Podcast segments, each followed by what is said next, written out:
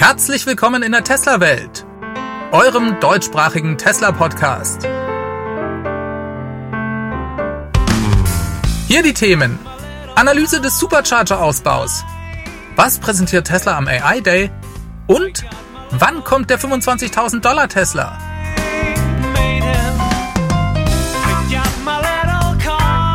Mein Name ist David und dies ist die Folge 184.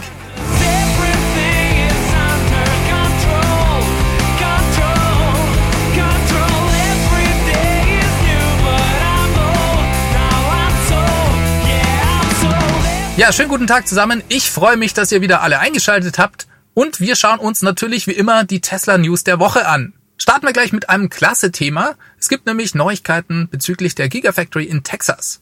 Und zwar hat die Boring Company einen Vorschlag bei der Stadtverwaltung eingereicht, die Giga Texas mit dem Flughafen in Austin und auch der Innenstadt zu verbinden. Sie haben also der Stadtverwaltung ein Tunnelsystem vorgeschlagen und diese wird diesen Vorschlag jetzt erstmal prüfen.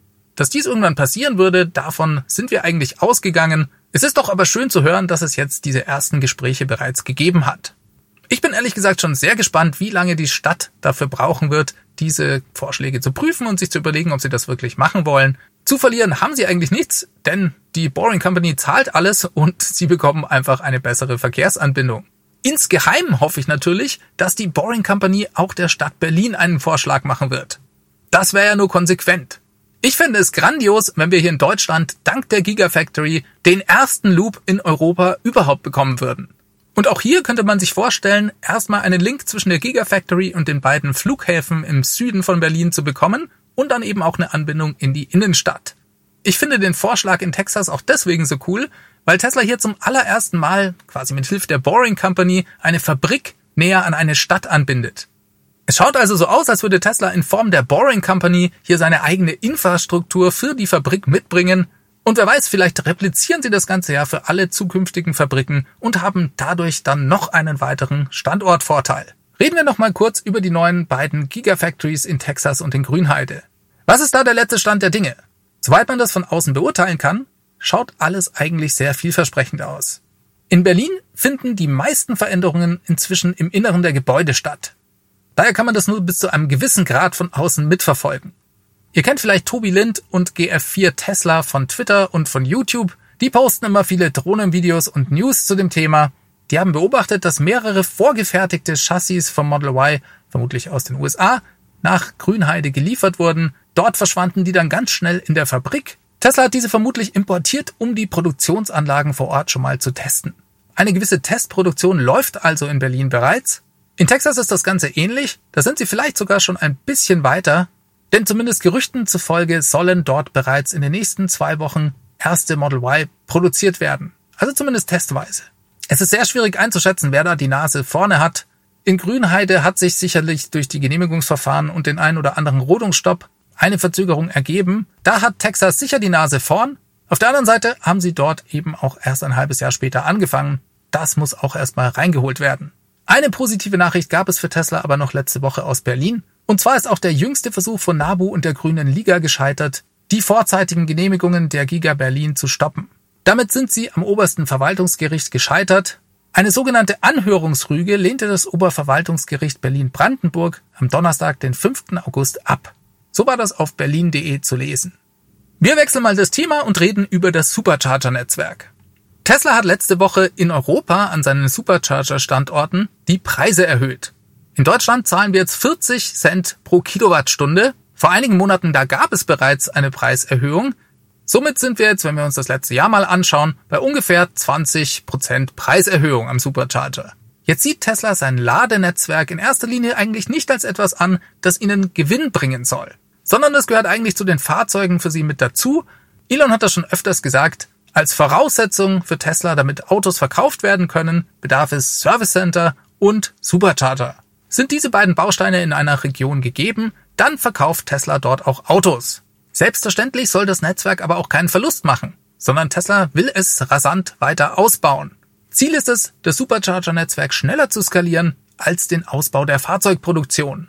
Das ist eine große Challenge für das Supercharger-Team bei Tesla. Und ich denke, Tesla erhöht hier nicht die Preise, um sich persönlich zu bereichern, sondern es geht einerseits darum, die nötigen Mittel zur Verfügung zu haben und andererseits reagiert Tesla hier vermutlich auf den in den letzten Monaten stark gestiegenen Strompreis. Und verglichen mit manch anderem Angebot steht Tesla sogar noch ganz gut da mit den 40 Cent.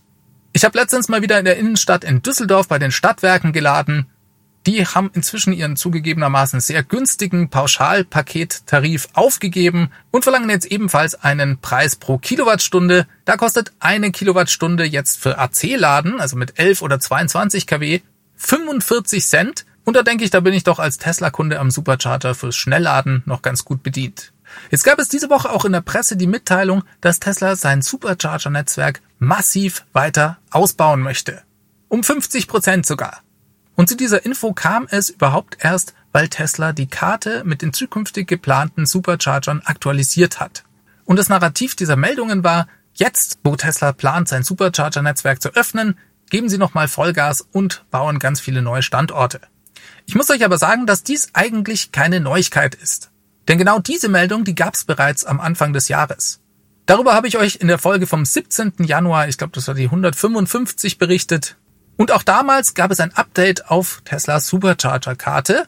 Dort war damals zu lesen, dass es insgesamt 52 neue Standorte gibt, die geplant sind. In Prozenten gerechnet entsprach dies damals sogar 60 Prozent Ausbau, weil Januar 2021 gab es erst 86 Supercharger in Deutschland. Inzwischen gibt es in Deutschland 103 Supercharger am Netz und ja, Tesla plant massiv den weiteren Ausbau.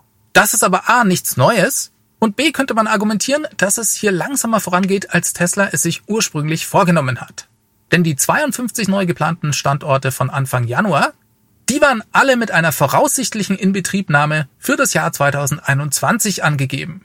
Jetzt haben wir August und Tesla hat in Anführungszeichen nur 17 Stück davon gebaut. Wie gesagt, von 86 damals auf 103 heute. Und bei den 52 neuen Standorten, die jetzt aktuell auf der Karte stehen, sind nur 15 für das Jahr 2021 geplant. Der ganze Rest, also 37 Stück, werden erst 2022 gebaut werden. Die allermeisten davon sind fürs erste und zweite Quartal nächsten Jahres geplant. Stimmen diese Daten, die da auf der Karte stehen, wird Tesla also Ende des Jahres 21 insgesamt nur 32 neue Supercharger gebaut haben. Anstelle der ursprünglich geplanten 52 Stück. Versteht mich bitte nicht falsch, das ist immer noch ein hervorragendes Ergebnis und entspreche einem Ausbau von 37 Prozent, was die Anzahl der Standorte angeht. Aber es zeigt doch sehr deutlich, dass der Ausbau des Supercharger-Netzwerks eine hochkomplexe Angelegenheit ist, die manchmal nicht ganz so schnell vorangeht, wie Tesla sich das gerne wünschen würde. Zumindest augenscheinlich, denn es könnte natürlich auch sein, dass Tesla Anfang des Jahres einfach mal diese 52 Stück auf die Karte gepackt hat und es für sie selbst eigentlich schon klar war, dass sie nicht alle davon dieses Jahr bauen können. Da stecken wir nicht drin. Wir können immer nur mit der Info arbeiten, die Tesla uns auf der Webseite zur Verfügung stellt. Ich fand die Darstellung in der Presse einfach ein bisschen zu oberflächlich, denn A ist das eigentlich nichts Neues und B sind insgesamt ja auch nur 17 neu geplante Standorte mit dazugekommen, die wir im Januar noch nicht kannten. An der Grundaussage ändert das aber eigentlich nichts. Tesla baut weiter ambitioniert sein Netzwerk aus. Ob das jetzt was mit der Öffnung der Supercharger zu tun hat, da bin ich mir ehrlich gesagt nicht so ganz sicher. Ich glaube, das ist vielmehr eine Vorbereitung auf die Eröffnung der Giga Berlin. Tesla wird in Deutschland Autos produzieren und damit eigentlich fast schon ein deutscher Automobilhersteller. Bisher taten sie sich auf dem deutschen Markt besonders schwer, wenn man die Verkaufszahlen mal ins Verhältnis zur Größe des deutschen Automobilmarktes setzt. Das wird sich meines Erachtens mit einer eigenen Produktion in Deutschland komplett ändern und ich glaube, genau darauf bereitet sich Tesla jetzt vor. Ach übrigens, falls ihr einen Standort kennt, an dem eures Erachtens nach noch ein Supercharger fehlt, dann könnt ihr euch darauf bewerben. Ihr könnt also Tesla informieren und ihnen Vorschläge machen. Also wenn ihr vielleicht ein Hotel oder eine Gastronomie in der Nähe einer Autobahn besitzt, wo noch ein Supercharger fehlt, oder vielleicht kennt ihr einfach auch den Besitzer, dann könnt ihr Tesla Vorschläge machen. Dafür gibt's einen speziellen Link, den verlinke ich euch unten mal in den Show Notes. Da kann man sich direkt als Standort für einen Supercharger bewerben und mit Tesla Kontakt aufnehmen. Wir wechseln nochmal das Thema und schauen in die USA. Dort fand nämlich letzte Woche ein großer Regierungsgipfel statt. Ziel war es, eine Roadmap festzulegen, dass bis im Jahr 2030 50 Prozent der neu zugelassenen Fahrzeuge elektrifiziert sein sollen. Präsident Biden hatte dazu eingeladen und die drei großen klassischen Automobilhersteller der USA, Ford, GM und Stellantis, also Fiat Chrysler ehemals, die waren dort zu Gast. Einer hat gefehlt und das war Tesla. Die war nämlich nicht eingeladen. Schon ein bisschen komisch, so kommentierte das Ganze auch Elon auf Twitter. Und die Tesla-Community, die war stinksauer.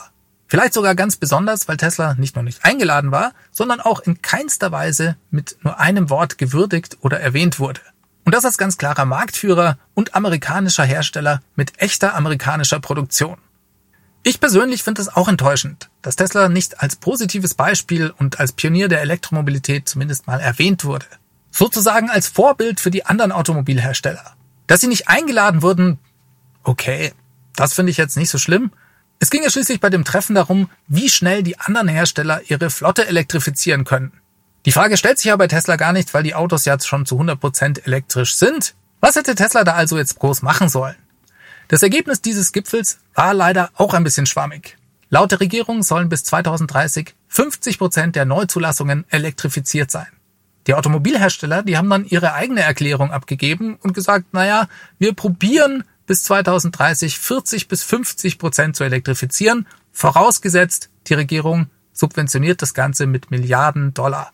Und wenn man etwas genauer hinschaut, dann stellt man schnell fest, dass es sich auch nicht um vollelektrische Autos handelt, sondern eben auch Plug-in-Hybride, die damit eingerechnet sind.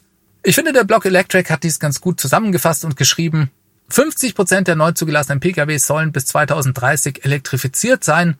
Ja, wer zum Geier kauft denn dann die anderen 50 Prozent? Denn bis 2030 werden Elektroautos günstiger in der Anschaffung sein als Verbrenner. Über die Haltungskosten brauchen wir ja gar nicht reden. Und die breite Masse der Bevölkerung wird bis 2030 auch verstanden haben, dass der elektrische Antrieb einfach besser ist als ein Verbrenner. Hier stellt sich also in der Tat für mich die Frage, wer diese anderen 50 Prozent dann noch kaufen soll. So, dann habe ich noch einen kurzen Hinweis für euch zum Model S und X. Es gab zum zweiten Mal in wenigen Wochen eine Preiserhöhung um 5000 Dollar in den USA. Und auch bei uns in Deutschland hat Tesla inzwischen die Preise nach oben angepasst. Hier sind es dann 5000 Euro, aber es ist eben auch bei uns die zweite Preiserhöhung. Somit kostet die Long Range Variante bei Model S und X jetzt 10.000 Dollar mehr als noch am 16. Juli. Ich habe es euch damals noch ganz kurz vorher gesagt, dass ihr zuschlagen sollt, falls ihr mit dem Gedanken spielt. Das Model S startet bei uns damit jetzt bei 97.000 Euro. Wann die ersten Fahrzeuge bei uns ankommen werden, das ist immer noch vollkommen unklar. In den USA gibt es zurzeit, gerade was die Liefertermine für die Long Range Variante angeht, großes Hin und Her. Da gibt es viele Kunden, die sind überhaupt nicht zufrieden. Bei denen verschieben sich nämlich die Liefertermine ständig. Auch hat Tesla zum Teil schon WIN-Nummern vergeben, die sie dann wieder streichen. Es ist ein großes Durcheinander und im Moment auf jeden Fall suboptimal. Tesla bekleckert sich leider gerade mal wieder nicht mit Ruhm, was die Kommunikation dort mit den Kunden angeht. Und es ist auch nicht klar, woran das Ganze dieses Mal liegt. Da würde ich mir mehr Informationen seitens Tesla wünschen. Es ist ja schon blöd genug, wenn man sein Fahrzeug nicht zum ausgemachten Termin bekommt, vielleicht sogar schon sein altes Auto abgegeben hat. Und da möchte man zumindest wissen und verstehen, warum es nicht geklappt hat. Und Tesla tut sich, glaube ich, keinen Gefallen damit, indem sie hier nicht oder zu wenig kommunizieren. Denn so sind alle eigentlich nur am Spekulieren und das kann nicht in Teslas Interesse sein. Dann möchte ich diese Woche noch über zwei Gerüchte sprechen, die die Runde gemacht haben. In der Gerüchteküche, da brodelt es zurzeit mal wieder. Zum einen mal soll Tesla bereits schon bald vom chinesischen Hersteller BYD Batteriezellen kaufen. Und zwar die sogenannten Blade-Batteriezellen. Das ist ein spezieller Formfaktor, den BYD verwendet. Dazu gibt's anscheinend einen Deal mit Tesla. Was die Zellchemie angeht, handelt es sich dabei angeblich um Lithium-Eisenphosphat-Zellen, aber eben in diesem Blade-Formfaktor. Das war mal das erste Gerücht. Und dann gab es diese Woche auch Spekulationen um die Einführung des neuen Tesla Model 2, wird sehr oft genannt. Gemeint ist damit das angekündigte Fahrzeug, das nur 25.000 Dollar kosten soll. Hierzu gab es einen Tweet von Ray for Tesla, das ist in der Regel eine sehr verlässliche Quelle. Der schrieb, das günstigere Kompaktmodell von Tesla, das könnte früher kommen, als man denkt. Der, Prototyp, der Prototyp soll bereits fertig sein und die meisten Zulieferer stehen Gewehr bei Fuß. Die erste Testproduktion ist noch für Ende 2021 geplant. Ja, reden wir mal über beides. Tesla kauft Blade-Zellen von BYD. BYD, das ist ja ein chinesischer Automobilhersteller. Die stellen aber auch in großem Umfang ihre eigenen Zellen her. Tesla kauft von verschiedenen Zulieferern alle Zellen, die sie nur bekommen können. Insofern klingt das erstmal nicht so abwegig. Für mich sprechen allerdings zwei Dinge dagegen. Erstens baut BYD selbst Autos. Und Batteriezellen sind der Flaschenhals, egal für welchen Hersteller. Warum sollte BYD also Batteriezellen an Tesla verkaufen? Das macht für mich also nicht so viel Sinn, außer sie haben so viele Zellen, dass sie es nicht in die eigenen Autos unterbringen. Aber wie gesagt, das fände ich schon komisch. Und dann stört mich der Formfaktor. Tesla hat erst im Earnings Call gesagt, dass sie genau damit ein Problem haben. Dass es nämlich zu viele Formfaktoren und zu viele verschiedene Zellchemien gibt. Denn das bindet die Ressourcen bei Tesla.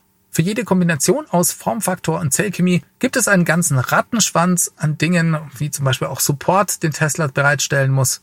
Langfristig will man nur zwei Formfaktoren behalten und eigentlich auch am besten nur zwei verschiedene Zellchemien haben. Wieso sollten Sie jetzt also was komplett Neues mit Blade-Zellen anfangen? Das finde ich nicht schlüssig. Und zu dem neuen 25.000 Dollar Tesla will ich mal eins in Erinnerung rufen. Elon sagte unserem Battery Day, dass die dort vorgestellten Innovationen, also die 4680er Zellen, mit ihrer Art und Weise, die zu produzieren und eben auch das strukturelle Battery Pack eines Tages mal ein Fahrzeug ermöglichen wird, das 25.000 Dollar kostet. Diese Dinge vom Battery Day sind die Voraussetzung dafür. Und selbst wenn Tesla vielleicht einen Prototyp dafür haben sollte, ist eine skalierte 4680er Produktion doch die Voraussetzung für dieses Fahrzeug. Genauso wie für den Tesla Semi-Truck und für den Cybertruck, die beide verspätet sind. Genau aus dem Grund. Kleine Randnotiz, auch die Verspätung des Cybertrucks ist jetzt offiziell auf Teslas Webseite aufgetaucht. Darüber haben sie sich ja während des Earnings Calls noch ein bisschen bedeckt gehalten und eigentlich immer nur gesagt, dass dieser gebaut werde, sobald die Model Y Produktion in Texas steht. Jetzt ist auf der Bestellseite des Cybertrucks folgendes aufgetaucht. Da steht jetzt, Sie können Ihr Fahrzeug konfigurieren, sobald die Produktion im Jahr 2022 näher rückt. Also, definitiv 2022, was den Cybertruck angeht. Und ich finde, sobald die Produktion im Jahr 2022 näher rückt, das klingt jetzt auch nicht unbedingt nach der ersten Jahreshälfte. Und das hängt definitiv mit der Skalierung der 4680er Zellen zusammen. Und da passt der Model 2 für mich einfach nicht rein. Tesla wird davon Millionen bauen. Eine Testproduktion bereits Ende diesen Jahres passt da nur schwer ins Bild. Wenn ich mich richtig erinnere, dann war die bisherige Gerüchteküche-Timeline wie folgt. Das Fahrzeug wird irgendwann im Jahr 2022 vorgestellt und präsentiert. Ende des Jahres 2022 gibt's dann die Testproduktion und Anfang 2023 gibt es erste Lieferungen an Kunden. Auch das wäre schon der totale Wahnsinn. Könnte ich mir aber schon eher vorstellen, je nachdem wie der Production Ramp bei den 4680er Zellen nächstes Jahr läuft. Soweit meine Meinung dazu. Lassen wir uns überraschen, es bleibt auf jeden Fall sehr spannend. Kommen wir noch zum letzten super spannenden Thema. Das ist der Tesla AI Day. Der findet am 19. August statt, also schon fast in einer Woche. Tesla hat inzwischen Einladungen an Gäste verschickt. Darauf ein super cooles Bild zu sehen und auch ein Text zu lesen, der die Herzen vieler Tesla-Fans bereits wieder höher schlagen lässt. Da steht nämlich drauf, Zitat, auf dieser Veranstaltung, zu der nur geladene Gäste Zutritt haben, wird es eine Keynote von Elon geben. Hardware- und Software-Demos von Tesla-Ingenieuren, Testfahrten im Plaid Model S und vieles mehr. Die Teilnehmer werden zu den ersten gehören, die unsere neuesten Entwicklungen im Bereich Supercomputing und Training neuronaler Netze sehen. So, und jetzt kommt's. Sie werden auch einen Einblick in die nächsten KI-Entwicklungen bei Tesla erhalten, die über unsere Fahrzeugflotte hinausgehen. Und genau dieser Satz in Kombination mit dem interessanten Teaser-Image, der beflügelt die Fantasie vieler Fans. Dazu kam dann noch ein ganz interessanter Umstand. Einer der geladenen Gäste, der heißt Dennis Hong, der bekam nämlich die Einladung etwas früher als die anderen. Und er war dann der Erste, der das Bild darauf und den Termin per Twitter verbreitete. Das sorgte für Aufsehen, vor allem als rauskam, dass dieser Herr ein Robotics-Spezialist ist. Er war Professor an der University of California in Los Angeles und arbeitet unter anderem an humanoiden Robotern. Der hat zum Beispiel auch schon mal an der DARPA Urban Challenge teilgenommen. Das ist ein Wettbewerb für vollautonome Autos. Da hat er sogar den Platz drei mit seinem Team gewonnen und dafür ein selbstfahrendes Auto entwickelt. Und genau dieser Typ, der haut also das Bild und die Eckdaten, also das Datum und die Uhrzeit für den Tesla AI Day raus. Die waren davor ebenfalls nicht öffentlich bekannt. Und auf Nachfrage, ob es zwischen ihm und Tesla irgendeine Verbindung gäbe, da hat er dann nur suffisant geschrieben, dass er ein NDA unterschrieben hätte und darauf leider keine Auskunft geben darf. Diesen und ein paar andere Tweets, die hat er dann im Nachgang sogar noch gelöscht. Und spätestens seitdem dieser Text von dieser Einladung dann noch bekannt wurde, ist die gesamte Tesla-Welt gehypt. Tesla will AI-Anwendungen vorstellen, die über die Entwicklung für die Autos hinausgeht. Und ein Robotics-Professor schickt dazu die ersten Infos raus. Was wird Tesla am AI Day also vorstellen? Bauen die einen menschlichen Roboter? Einen Terminator oder vielleicht einen Roboter-Butler? Oder einen Last Mile Delivery Robot, der uns in Zukunft unsere Pakete bringen wird. Oder irgendwas anderes Verrücktes. Ihr seht schon, es wird extrem spannend. Und wir sollten uns auch nochmal das Bild, das sie veröffentlicht haben, genauer anschauen. Es ist ja bekannt, dass Tesla für den Dojo Supercomputer eigene Chips bauen will. Und genauso schaut das auf dem Bild eigentlich aus. Ich habe mir dazu ein Interview mit James Doomer auf dem Kanal Dave Lee on Investing angeschaut. Der kommt aus der Chipindustrie und er sagte, das sieht nach einem sehr ungewöhnlichen Design aus, das es vorher so in dieser Form definitiv noch nicht gegeben hat. Der war schwer begeistert und sagte, das sieht so aus, als wären hier ganz viele Chips, die nebeneinander auf engstem Raum auf einer Platine existieren. Für normale Supercomputer, so sagte er, könne man so rund 64 Grafikkarten in einen Kühlschrank großen Schrank packen. Hier auf diesem Bild sehen wir 25 Chips, die in eine ungefähr fußballgroße Box passen könnten. Dadurch könnten die Chips viel besser untereinander kommunizieren, schon aufgrund der physischen Nähe. Sie würden daher auch weniger Strom aufnehmen, damit weniger Kühlung bedürfen. Man könnte sie aber auch viel höher takten. Denn dieses Design ist darauf ausgelegt, möglichst schnell die Wärme abführen zu können. Bei so vielen Chips auf engstem Raum könnte man sich eine sehr teure Kühlung erlauben, die sonst einfach schlicht kostentechnisch nicht drin wäre. Und dadurch lässt sich die Taktfrequenz erhöhen. Er könnte sich vorstellen, dass diese Chips zwei bis viermal schneller getaktet werden können als herkömmliche Nvidia GPUs. Das ist keine Zauberei, sondern es liegt einfach daran, dass Tesla hier was entwickelt, was 100% auf ihren eigenen Use Case zugeschnitten ist. Das ermöglicht dann diese Quantensprünge, was Effizienz und Leistung angeht. Genaueres gibt es nächste Woche Donnerstag. Ich bin schon sehr gespannt darauf. Schreibt noch bitte eure Gedanken und Theorien in die Kommentare, was Tesla am AI Day uns präsentieren wird. Dass wir einen laufenden Roboter sehen werden, das glaube ich persönlich eher nicht. Ich könnte mir genauso gut vorstellen, dass dies etwas mit den Energy-Produkten bei Tesla zu tun hat. Vielleicht werten sie ja diese ganzen Daten aus, die sie von den Powerwalls und den Batteriespeichern bekommen. Dass aber Tesla in Zukunft immer mehr zu einer AI und einer Robotics Company werden wird. Das hat Elon gesagt. Er hat uns auch immer wieder gesagt, dass Tesla im Zusammenhang mit der Entwicklung des autonomen Fahrens einen Großteil der sogenannten Real-World AI lösen wird. Auf Deutsch gesagt bringt Tesla den Maschinen gerade bei, die Welt so zu sehen und zu verstehen, wie wir es tun. Daher ist alles möglich. Es ist super spannend und macht mir manchmal auch ein bisschen Angst. Nächste Woche wissen wir mehr wenn euch diese Folge gefallen hat, dann abonniert doch den Kanal und lasst mir einen Daumen nach oben da. Denn nur so schlägt YouTube dieses Video anderen Leuten vor. Daher würde mich das sehr freuen, wenn ihr das macht. Natürlich nur, wenn es euch gefallen hat. Ich wünsche euch eine gute Woche. Diese Sendung wurde freundlicherweise vom Tesla Owners Club Helvetia, dem jungen und Initiativen Tesla Club aus der Schweiz und dem TFF, dem Tesla Fahrer und Freunde e.V. unterstützt. Beide Clubs sind übrigens Herausgeber des T&E Magazins. Das Podcast Mastering kommt von promoton.ch. Damit entlasse ich euch in die Woche. Macht es ganz gut, bis zum nächsten Mal. Ciao, ciao.